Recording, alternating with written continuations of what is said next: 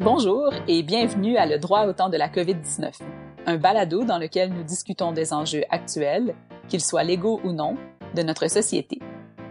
Je suis Christelle Chevalier, associée dans le groupe de droit des affaires chez McCarthy Tétro. Aujourd'hui, je m'entretiens avec David Brulotte, délégué général du Québec à Tokyo. Nous allons évidemment discuter de comment le Japon fait face à la crise de la COVID-19 et au déconfinement, mais nous allons aussi aborder la question de la relance de l'économie japonaise et des investissements étrangers, incluant entre le Québec et le Japon. La délégation générale est le plus important des postes du Québec à l'étranger. David a été nommé par le gouvernement québécois pour assumer ce rôle en juin dernier. Toute une première année en fonction. La délégation générale offre des services dans les secteurs de l'économie, de l'éducation, de la culture, de l'immigration et des affaires publiques il n'y a que huit délégations générales dans le monde. Le Japon a quelques semaines d'avance sur le Québec quant à la progression de sa courbe et l'avancée de la maladie. Avec une population de près de 128 millions de personnes, selon l'Organisation mondiale de la santé, le Japon avait confirmé près de 16 600 cas de la COVID-19 qui ont engendré environ 830 décès en date du 25 mai 2020. C'est aussi le 25 mai dernier que le gouvernement japonais a levé la déclaration d'état d'urgence. Ces statistiques sont impressionnantes, entre autres parce que le Japon a une population qui compte beaucoup de personnes vulnérables. Pour discuter de tous ces sujets et bien d'autres, je suis accompagnée de David Brulotte. David, je te souhaite la bienvenue et te laisse te présenter en quelques mots. Oui, bonjour, merci euh, Christelle, merci de l'invitation à participer à ce podcast. Donc, euh, la présentation que tu, euh, tu, as faite était en tout point exact. J'ai été nommé donc délégué général en juin dernier par le Conseil des ministres. J'étais déjà basé au Japon, d'où je vous parle euh, aujourd'hui. J'étais basé au Japon depuis 2018 ou 2018 pour Investissement Québec, alors j'étais directeur des opérations en Asie-Pacifique, euh, Investissement Québec compte quatre euh, bureaux. Et peut-être petit ajout sur la présentation des, des, délégations générales et du réseau des représentations du Québec à l'étranger. Toutes les huit délégations générales du Québec le Québec euh, compte d'autres euh, bureaux un peu partout dans le monde et donc on a 33 postes à l'étranger qui sont sous forme de délégation générale, de délégation, de bureaux et d'antennes, donc euh, dans les Amériques, en Asie, en Europe et en Afrique. Merci de ces précisions, David. Le droit au temps de la COVID-19 vous est présenté par McCarthy Tétro. Ensemble, nous explorons le droit applicable et les politiques de réponse à une pandémie et examinons comment les gouvernements, les organisations et les individus en gèrent les impacts et se montrent à la hauteur des circonstances. Cet épisode explore un sujet qui intéresse tout le monde, pas seulement les avocats, et bien qu'il puisse contenir des informations juridiques, il ne fournit pas de conseils juridiques. Vous écoutez une discussion avec le délégué général du Québec à Tokyo. Alors David, comment vas-tu? Es-tu toujours en télétravail au Japon? Nous sommes euh, toujours en télétravail je vais très bien, merci. J'espère que ça va bien de votre côté aussi. Euh, nous sommes donc dans, nous entrons dans notre, euh, ce qui je crois être notre quatorzième semaine de télétravail. Nous avons commencé le télétravail très tôt. Comme tu le disais, Christelle, un peu plus tôt dans, dans l'entretien, le Japon a quelques semaines d'avance sur le reste du monde, tout, comme, tout comme le reste de, de l'Asie. Et donc, on est en télétravail depuis février. Tout ça s'est accéléré suite à la Diamond Princess, ce fameux paquebot qui est ancré au large de Yokohama et donc qui a un peu accéléré la réflexion autour euh, de, la propagation du coronavirus. Et euh, rapidement, on s'est mis en, mode télétravail, donc toute l'équipe est, à domicile et tout le monde est en santé. De façon générale, David, comment est-ce que tu décrirais la vie à Tokyo et aussi comment se vit le déconfinement qui est assez récent depuis lundi dernier? Exact. Et donc, le Japon a une approche très japonaise et assez unique euh, par rapport à son traitement du coronavirus et qui a été là, principalement euh, centré sur ce qu'on appellerait les 4 C, qui sont tous des, termes en anglais, évidemment. Donc, ils ont approché euh, tout ça d'une façon de cluster approach. Et donc, l'idée était de vraiment d'identifier rapidement les, les endroits au Japon où il y avait des propagations plus rapides et isoler beaucoup de gens et ils ont principalement testé euh, les gens qui avaient des symptômes graves. Et donc, tu le mentionnais, par rapport à 128 millions de personnes, le, nombre de tests est relativement faible. Ceci dit, le nombre de décès est aussi euh, très faible, ce qui fait que l'approche semble avoir fonctionné. Les scientifiques ne sont pas tous d'accord sur le, pourquoi de ce relatif succès. quelques explications. Donc, si on revient au 3C, l'idée étant de principalement éviter des endroits clos et fermés, donc closed spaces. Premier C, d'éviter les contacts rapprochés, notamment les, les discussions d'un un à un très près, par exemple, euh, dans le métro. Euh, et donc, pour, euh, pour l'instant, il semble que tout ça ait fonctionné relativement bien. Et évidemment, d'éviter, comme partout ailleurs, le crowded places, le troisième C, donc les endroits qui sont densément occupés, notamment dans les transports en public. Il y a aussi plusieurs facteurs culturels qui semblent avoir aidé, disons. Donc, il n'y a pas un facteur unique qui a, qui a par exemple, changer la courbe, mais de façon conjointe qui ont aidé euh, probablement à ralentir la progression. Donc, peu de contact physique au Japon. On, se penche pour saluer les gens et non et on ne serre pas la main. Euh, le port du masque, euh, on le voit maintenant, là, peut, aider. Comme ceux qui auront passé un peu de temps en Asie le, le, savent bien. Au Japon, les gens portent le masque de façon naturelle s'ils sont malades ou s'ils se sentent malades depuis des décennies. Donc, ce n'est pas quelque chose qui est, qui est anormal. Et donc, ces combinaisons de facteurs le font que euh, que ça a pu aider au ralentissement de la, progression. Maintenant, sur la vie à Tokyo, euh, encore une fois, on n'a pas eu de confinement euh, formel. Ce n'est pas quelque chose qui est permis dans la Constitution du Japon. Et donc, ce, sont, ce sont des appels aux citoyens à écouter les règles, à respecter les règles nationales et notamment celles des préfectures, donc des provinces japonaises, qui demandaient aux citoyens de rester à la maison, qui ont été en large partie là, respecté. Évidemment, avec des exceptions là, notoires. À Tokyo, bon, ça a été beaucoup plus difficile parce que la densité de population est très importante. Nous avons eu le fameux les fameuses Golden Week, euh, donc euh, il y a quelques semaines, qui est un congé majeur au Japon, où donc le, gouvernement japonais a tenté d'éviter les déplacements à l'intérieur du pays. Et donc tout ça s'est bien déroulé. Euh, et là, évidemment, à partir de, de, lundi 25, depuis le lundi 25, je devrais dire, euh, l'état d'urgence partout au Japon est levé, donc le, confinement, même s'il n'était pas obligatoire, est également levé. Les entreprises réouvrent et là, évidemment, on sent une excitation. Le soleil, 25 degrés, les gens ont envie de, sortir, surtout que les mois pluvieux, les mois très humides s'en viennent, et donc les gens en profitent. Mais on sent qu'il y a quand même un, respect des, règles qui ont été euh, mises en place pour la distanciation sociale, euh, un peu similaire à ce qui se fait ailleurs dans le monde, et les gens respectent ça. Les commerces, évidemment, ont tous des, euh, des marques au plancher pour indiquer, euh, indiquer aux gens où se tenir. Maintenant, on voit plus de, de, plexiglas dans les, dans les commerces. Tout le monde porte le masque.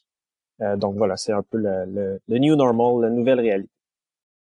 Lorsqu'on faisait de la recherche en préparation pour notre entretien, on a lu qu'il semblerait qu'il y a certaines régions au Japon qui ont été peut-être déconfinés plus rapidement aux préfectures, comme tu disais, et qui ensuite de ça, j'imagine en raison là, de peut-être un début de deuxième vague, ont été reconfinés. Est-ce que c'est est-ce que le cas? Puis comment est-ce que ça s'est vécu, ça, par la population? Évidemment, on craint ça chez nous.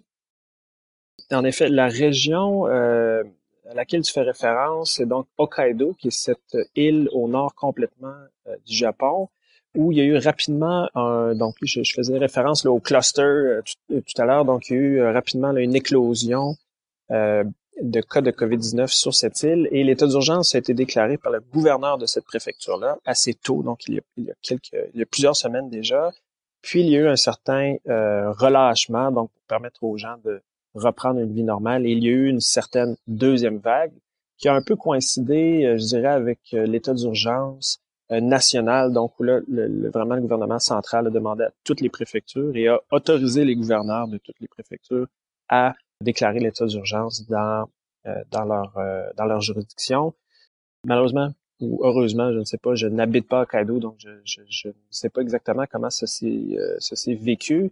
Ceci dit, en regardant les chiffres, on voit que le nombre de cas redescendu de façon proportionnelle en fait là, aux demandes gouvernementales de cette préfecture à Kaido, même suite à la deuxième vague. Donc, ça porte à croire que les gens ont tout de même écouté les règles. Oui, tout à fait. Quand même des bonnes nouvelles. On avait aussi constaté que, puis tu en as glissé un mot tout à l'heure, que les déplacements entre les régions au Japon n'étaient pas permis. Est-ce que depuis lundi, là, les, déplacements entre les régions sont permis? Puis aussi, on, a entendu parler peut-être de, programmes de soutien au tourisme euh, à l'intérieur du pays. Est-ce que tu nous glisserais un mot de, ce, de ces programmes-là gouvernementaux qui, je penserais, vont être offerts dans les prochaines semaines ou mois? Tout à fait. Le, donc pour les pour le, premier point sur les déplacements intra euh, Japon et inter préfecture, euh, ce qui est demandé, c'est que jusqu'au 1er juin, que les gens limitent au maximum ces déplacements. Euh, on est vraiment en mode attentif, si on veut, pour voir si ce premier, cette première semaine de, déconfinement aura un impact important sur le nombre de, cas. Euh, à partir du 1er juin, il y a une autorisation, si on veut, de se déplacer entre les préfectures, à l'exception des cinq qui ont été le plus touchés, là, incluant évidemment Tokyo, Osaka, par exemple, qui est la deuxième ville du pays.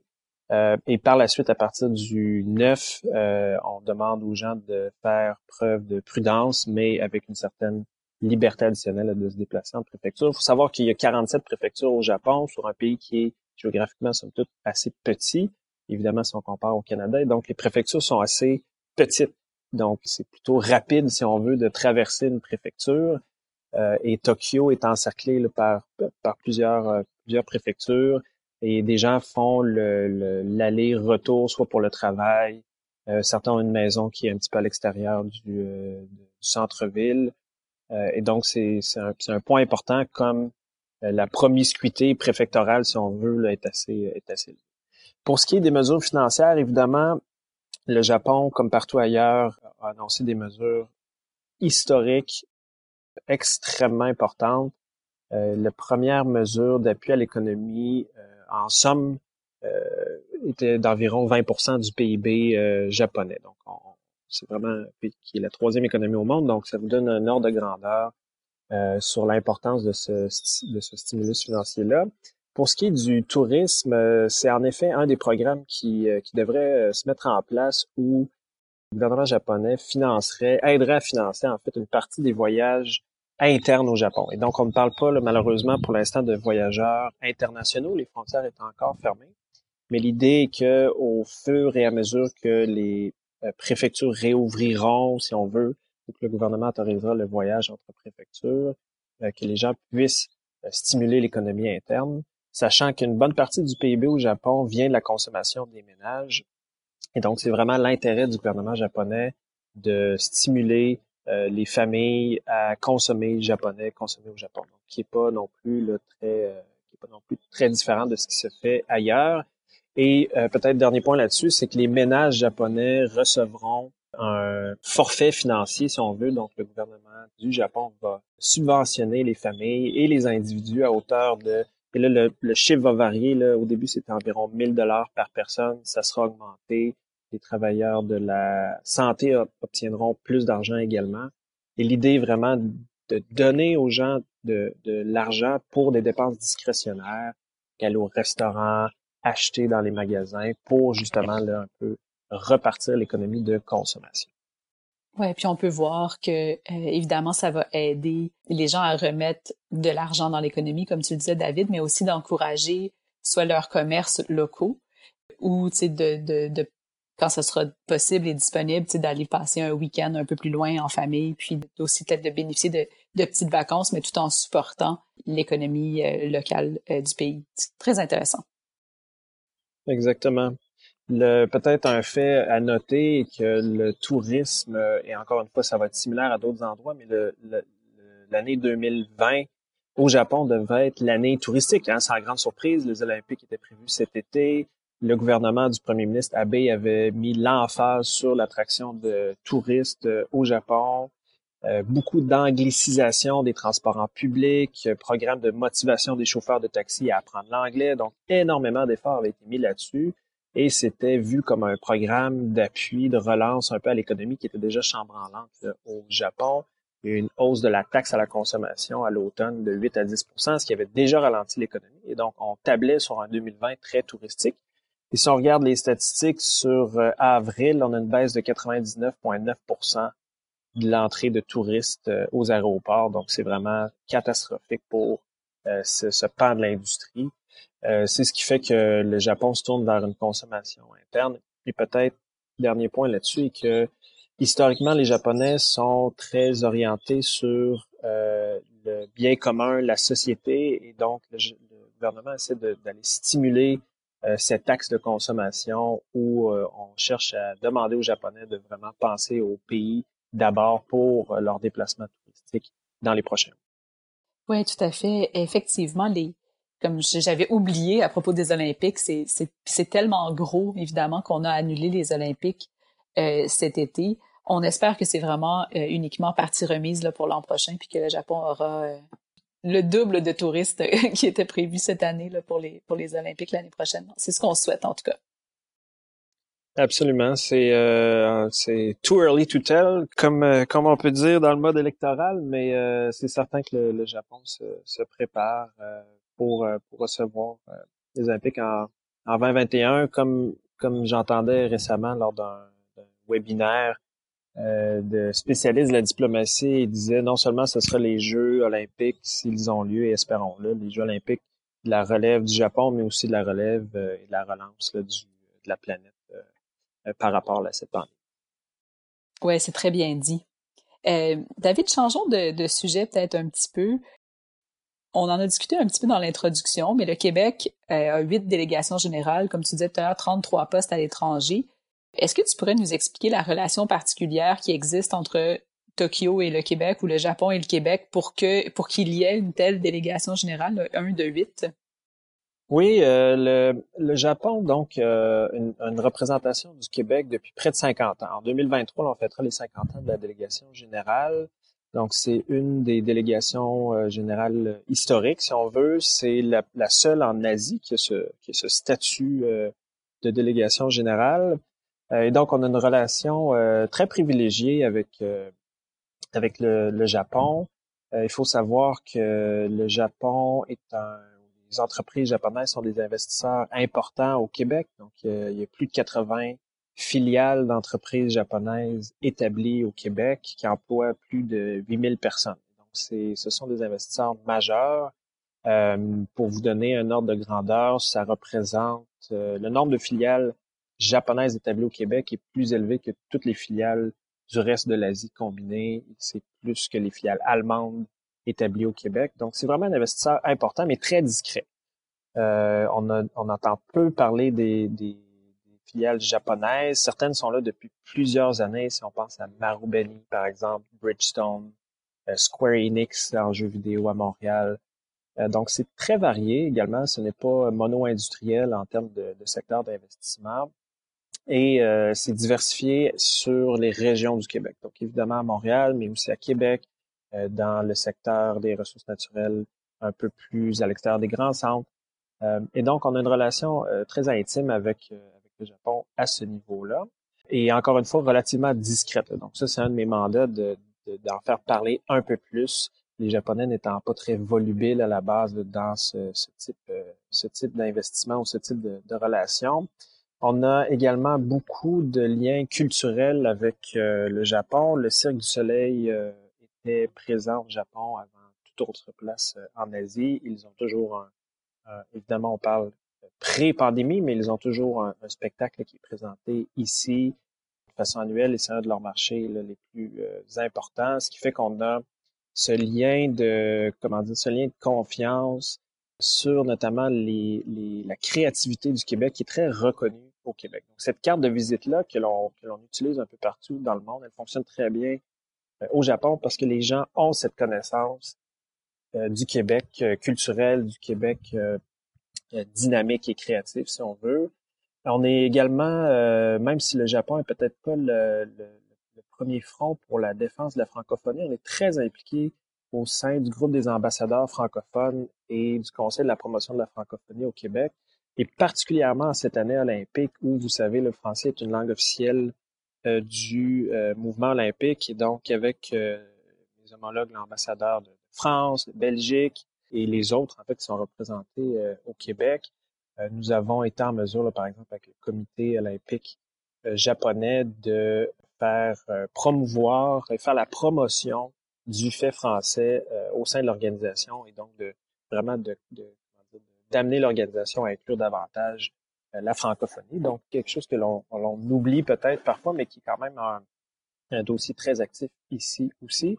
On a très fort lien en éducation euh, également à très haut niveau. Donc, on a, on peu d'étudiants japonais qui sont établis euh, au Québec si on compare par exemple avec les étudiants en provenance d'Inde ou de, de l'Inde ou de la Chine.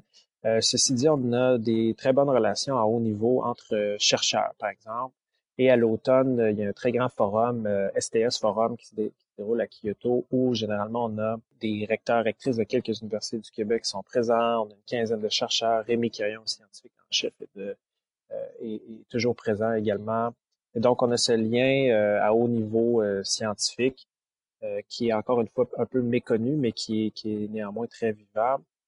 Une, entreprise, par exemple, dans le secteur de la, de la recherche pharmaceutique à Québec, qui s'appelle Medicago, en fait une filiale de Mitsubishi Tanabe, un très grand groupe japonais, euh, et donc, à partir de ces liens-là, disons qu'il y a une bonne, très bonne relation au niveau scientifique euh, et, euh, et, académique. Donc, le, si je, si on revient peut-être à la délégation générale, donc on a une quinzaine de, de personnes dans l'équipe ici. La majorité est plutôt du côté économique, donc une, bonne équipe en, en attraction, en attraction d'investissement vers le Québec et une équipe très substantielle, près de la moitié de mon équipe ici qui est en appui des exportations dans toutes sortes de secteurs. Peut-être un que j'ai euh, oublié de mentionner, mais l'agroalimentaire qui est majeur dans nos exportations du Québec vers le Japon depuis plusieurs années. Donc, évidemment, on pense au classique sirop d'érable qui fait toujours partie de la, la composition de nos exportations. Les, les Japonais en sont friands, euh, mais aussi les canneberges, le porc qui est très populaire aussi, les fruits de mer. Et de plus en plus, on voit des produits de niche euh, se démarquer au Japon certains alcools du Québec. Euh, les Japonais sont des sont des consommateurs avertis qui ont, on en parlait un peu plus tôt, qui ont un, capital discrétionnaire important, qui cherchent des produits de niche et qui généralement ne sont ne sont pas ne sont pas nécessairement euh, comment dire euh, rebutés par le prix. Donc c'est vraiment euh, c'est vraiment la recherche de la qualité et le Québec on se démarque dans plusieurs secteurs à ce niveau-là.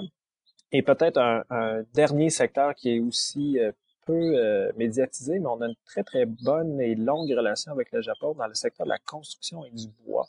Donc, on exporte beaucoup de bois canadien et québécois euh, vers le Japon pour la construction résidentielle. Et donc, on a un attaché commercial ici qui s'occupe de ce secteur-là exclusivement. Et je dirais que la délégation générale ici à Tokyo est probablement celle qui couvre le secteur, le nombre de secteurs le plus varié de l'ensemble des délégations pour en avoir fait euh, quelques-unes. Et donc, c'est vraiment mon rôle de coordonner, de guider un peu cette équipe, puis évidemment de mousser euh, les échanges euh, Québec-Japon dans, dans les deux sens. C'est une, une assiette bien remplie que, que vous avez, certainement. Tout ça, c'est bien beau et c'est déjà énormément de travail en temps normal. Mais en temps euh, de pandémie, qui est évidemment un contexte qu'aucun d'entre nous a jamais vécu, euh, comment est-ce que ton rôle a changé dans les derniers mois et celui de ton équipe? Euh, c'est une, bonne question. Puis encore une fois, on, a cette conversation-là aujourd'hui. On aura la conversation dans six mois, puis probablement que ce serait passablement différent. Donc, si on y va de façon chronologique, je dirais que le, le, notre rôle le plus euh, marquant au tout début de tout ça était d'accompagner les Québécois euh, qui étaient euh, notamment au Japon coincés, si on veut, sur le Diamond Princess. Donc, on avait un certain nombre de Québécois qui étaient sur le bateau. Certains étaient infectés par le coronavirus. Et au tout début, maintenant, ça semble, presque anecdotique, ce, paquebot, comme la, la, pandémie est devenue mondiale. mais ceci dit, si on se rappelle, à l'époque, c'était vraiment un, sujet, une crise majeure que le Japon vivait parce que personne ne savait trop quoi faire dans ce, dans ce contexte-là. Donc, en appui, évidemment, à nos collègues du, gouvernement fédéral, de l'ambassade du Canada ici, là, qui ont euh, prérogative sur, euh, sur ces, ces dossiers-là en matière consulaire, euh, évidemment, en très, très étroite collaboration avec eux, on a, somme toute, appuyé le les Québécois qui étaient ici, notamment par des échanges téléphoniques, une discussion, je dirais, régulière, journalière avec certains d'entre eux. Un, pour les rassurer sur le processus euh, qui était mis en place par les autorités japonaises, par les autorités fédérales canadiennes pour leur rapatriement et avant tout pour assurer leur sécurité, leur santé. je leur ai envoyé quelques quelques effets personnels dont il manquait parce ont été, certains d'entre eux ont été au Japon pendant plusieurs semaines suite à leur sortie du, paquebot.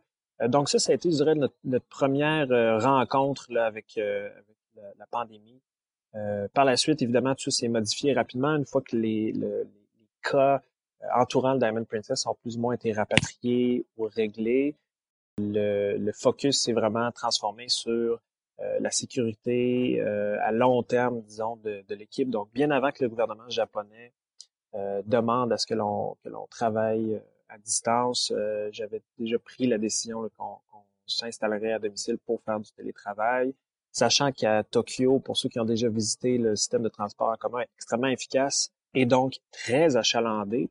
Et certains des collègues dans mon équipe doivent faire une heure de métro, une heure et demie de métro euh, par jour, dans des conditions là, où, euh, encore une fois, la promiscuité est très, très élevée. Les gens sont, tous collés les uns sur les autres, euh, ce qui augmente drastiquement le risque de, contagion. Et donc, on s'est mis en télétravail très rapidement.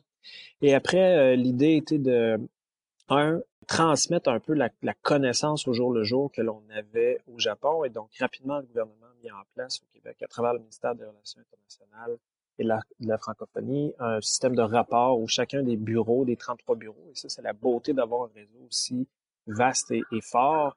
Euh, à travers ces rapports, on est en mesure d'envoyer euh, tout simplement de l'information factuelle sur les réactions euh, du pays ou, ou, de la région où nous, sommes basés, ce qui aide un peu à voir les réalités de, de chacun, puis ben voilà, prévoir un peu peut-être ce qui ce qui allait se passer sur sur nos régions évidemment, rapidement, on a été en mode de relance. Donc, euh, que fait-on pour aider les exportateurs, les artistes qui avaient des, présences prévues ici, qui avaient des missions commerciales euh, au, Japon, en Asie?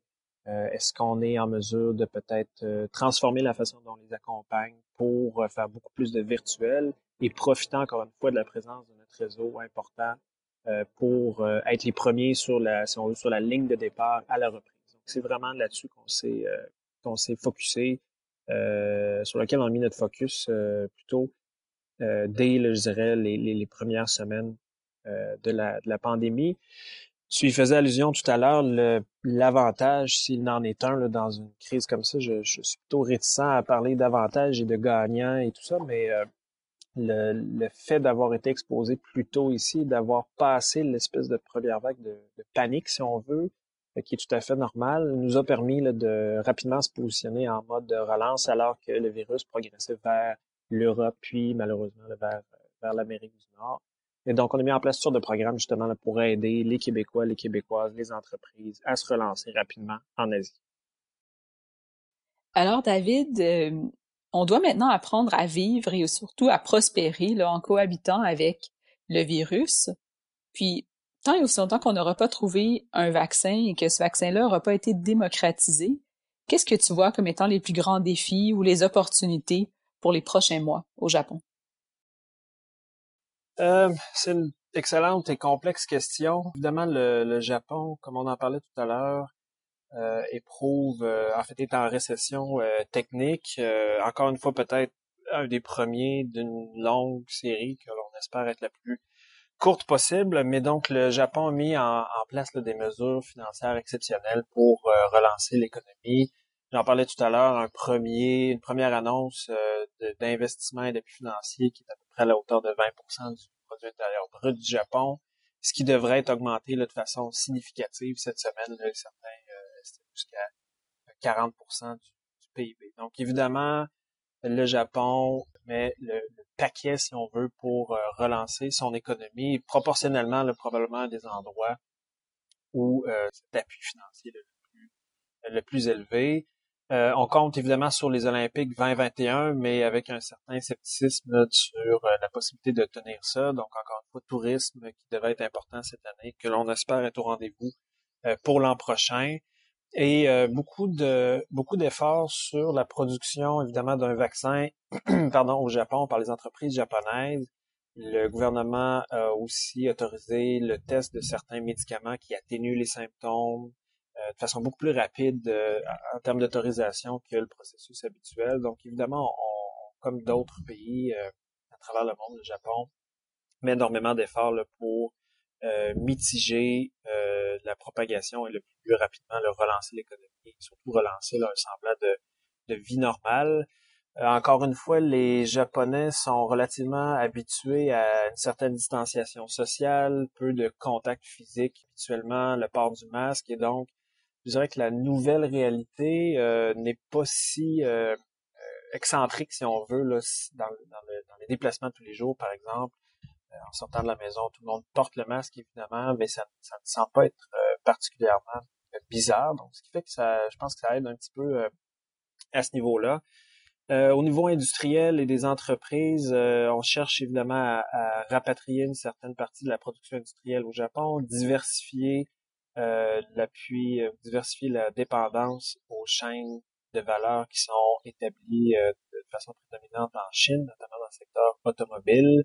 Et donc, ça crée des opportunités évidemment pour les entreprises du Québec, pour l'exportation, pour l'établissement de relations ici. Et ce qui est particulier du Japon, c'est que malgré le fait que la dette publique soit très élevée, le fait que le, pays est en, récession euh, technique et que suite à la hausse de la taxe à la consommation à l'automne, déjà les ménages avaient ralenti leurs dépenses et leurs investissements. Il reste que les entreprises japonaises listées sur l'indice boursier, le Nikkei au Japon, sont extrêmement bien capitalisées et ont des réserves de trésorerie vraiment colossales et, qui, qui équivalent à des, des PIB de, des pays du G7. Donc, euh, c'est, ce sont des sommes qui, euh, suite à la, aux politiques économiques du, du premier ministre Abe, donc les, les fameuses Abenomics, euh, les entreprises japonaises qui étaient incitées à investir davantage et à dépenser davantage, donc par exemple avec des taux d'intérêt négatifs euh, au Japon qui existe depuis plusieurs années. Ces entreprises ont fait beaucoup d'acquisitions de leurs propres actions, du share buyback euh, en bon français. Et malgré tout ça, ils sont encore euh, très bien capitalisés, encore euh, des trésoreries liquides extrêmement importantes. Et la majorité des analystes financiers s'entendent pour dire que oui, il y a un recul important de l'économie. Ceci dit, les entreprises sont bien positionnées pour utiliser maintenant ces réserves d'argent qui historiquement sont gérer de façon assez conservatrice et d'utiliser ça pour vraiment de la relance et de l'investissement euh, massif au Japon et dans leur chaîne de valeur. Donc, il y a, une certaine lueur d'espoir à ce, à ce niveau-là. Euh, maintenant, le, le, Japon, évidemment, est un, est un pays commerçant, donc il euh, faudra voir avec la levée éventuelle de restrictions de voyage, les fermetures de frontières et tout ça, à quel point ça sera fait rapidement ou non. Il y a déjà des discussions entamées là, avec les les voisins, évidemment la Corée du Sud, la Chine, pour que l'économie euh, et le, voyage, notamment des gens d'affaires, reprennent un petit peu plus rapidement que, le reste du, tourisme de masse. Donc, somme toute, euh, ben, évidemment, période extrêmement difficile, comme partout ailleurs euh, au monde, mais je lisais un article d'un économiste japonais très connu ici qui disait si on regarde historiquement euh, les crises que le Japon a traversées, que ce soit euh, des crises suite à la guerre, crise financière, évidemment le Japon est victime de plusieurs euh, plusieurs catastrophes naturelles de façon presque régulière annuelle. Si on pense typhon, tremblement de terre, notamment en 2011, qui, qui, qui a créé le, désastre nucléaire de Fukushima. Le Japon, historiquement, n'a pas réagit de façon prompte et drastique, pour reprendre ces mots, mais c'est toujours relevé de façon euh, lente et soutenue, si je peux traduire librement ces mots qui étaient, qui étaient de l'anglais. Donc, c'est ce qu'on voit présentement. C'est le Japon qui se met en, mode marathon pour une reprise euh, évidemment rapide dans les prochains mois, mais qui voit ça à très long terme euh, sur, j'en parlais sur le, le, changement des chaînes de valeur, rapatriement d'un peu d'industrie, japonaise qui était à l'extérieur au Japon, stimuler l'économie interne. Donc euh, tout n'est pas noir, tout n'est pas euh, tout n'est pas blanc. On est vraiment dans une euh, zone grise. Et les Japonais sont très résilients. Donc voilà, j'ai assez confiance dans dans l'avenir du Japon à ce, à ce niveau-là. Très intéressant, David. merci beaucoup de ton temps, de ta générosité, d'avoir discuté avec nous.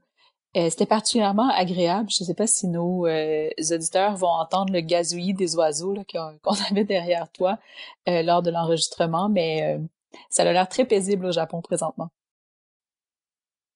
C'est paisible, c'est peut-être le fait qu'il est 6 heures du matin aussi, donc l'activité est peut-être pas tout à fait tout à fait en branle encore.